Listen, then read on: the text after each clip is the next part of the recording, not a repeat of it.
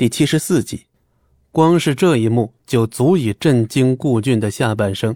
不可能，绝对不可能！他不过就是个坐牢的废物，还被戚家赶出了家门，怎么可能变成大人物？顾俊的大脑在颤抖，情绪在崩溃的边缘。最后，终于还是扛不住了，抱着头惨叫了起来。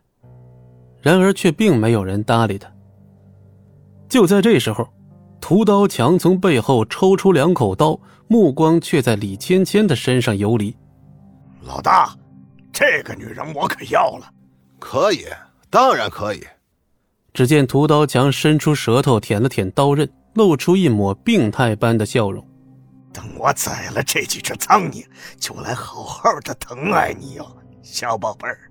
先生，此人请允许我来斩杀。羞辱你就等于是在羞辱我。闻言，李芊芊有些激动，俏脸上不禁浮起两团红晕。随即，庄慎与李芊芊两人同时单膝跪地，低头喃喃地说：“祝君五运昌隆。”祝君五运昌隆，先生小心啊！此人实力非同小可，曾经一口气斩杀我手下十几名高手，还把他们的尸体做成了晾衣架。屠刀强看了戚不义一眼，甩了甩手中的那对长刀，不屑的嘲弄：“你这身板，连做我晾衣架的资格都没有。”无妨，区区一条杂鱼罢了。戚不义缓缓的点了点头。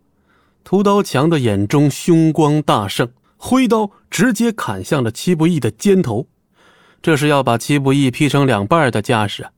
然而就这么快若闪电般的一刀，却被戚不义轻描淡写的一抬手夹在了指缝之间。屠刀强脸色大变，只听“当”的一声，戚不义屈指一弹，竟然震得屠刀强松开了刀柄，长刀立刻落入戚不义的手中。看好了！刀应该这么用，武器被生夺，这对屠刀强来说无疑是巨大的耻辱。只见他怒嚎了一声，再次杀向了戚不义。这招叫无间苦。戚不义轻轻的一提刀，摆出了一个奇怪的架势，好像压根儿不在意杀气滔天的屠刀强已经近在咫尺。这招叫人间失格。只见寒气凛然的刀光一闪。众人胆寒的一幕出现了，屠刀强不光双臂被齐肩斩断，脖子上的脑袋也一起搬了家。曾经叱咤姑苏地下的屠刀强，竟然已经只剩下了一具残尸。呃，这，这这也太……马腾看得两眼发直啊！那个不可一世的屠刀强，在戚不义面前，竟然就像纸片一样不堪一击。而庄慎和李芊芊则是两眼放光，这还是他们第一次亲眼目睹戚不义的刀法，简直比他们听闻的更加匪夷所思。眼看己方的大将被人轻易的砍成了纸片，打手们战意全无，纷纷丢掉了手里的武器，跪地求饶。毛达瞪大了双眼，哪怕是亲眼所见，他都不敢相信呢。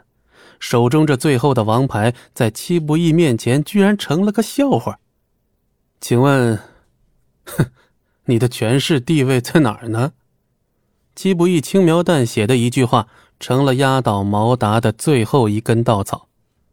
你敢毁了我的一切，我就杀了那个女人。毛达眼中尽是疯狂之色，他要来个鱼死网破。话音未落，他便朝着莫小鱼所在的房间冲了过去。突然，一道寒芒闪过，毛达惨叫一声，一头栽倒在地。李芊芊不知何时取出了一把匕首，刺穿了毛达的小腿。戚不义将唐刀插在地上，徒手走向了毛达。眼看着戚不义一步步走来，毛达心中大惧，拼命的向后挪动着身体。戚不义一脚踩住了毛达腿上的匕首，疼得后者一阵杀猪惨叫。你有种就杀了我，否则老子迟早杀了你和那个贱货。我说过，我会打断你身上每一根骨头。我这个人啊，向来说到做到。戚不义看着毛达的眼神，犹如在看一只蝼蚁。在长达五分钟的惨叫声后，毛达终于脖子一歪，昏死了过去。此刻的毛达已经没有人形了，身上大部分的骨头都被戚不义的拳头生生砸碎，模样是凄惨无比。庄慎，别让他死了啊！我要他活着出去。遵命。庄慎虽然面露难色，毛达都被打成那样了，还能活命的概率实在是不大，但他还是一口答应了下来。先，先先生这一招，太狠了吧！马腾无比畏惧的看着戚不义，让毛达活着可比杀了他更可怕呀。马腾，我给你半个月时间，拿下他所有的地盘和人手，能做到吗？马腾闻言先是一愣，随即大喜过望，立刻跪了下去。多谢先生赏赐，我马腾绝对不会让您失望。本集播讲完毕，感谢您的收听，我们精彩继续。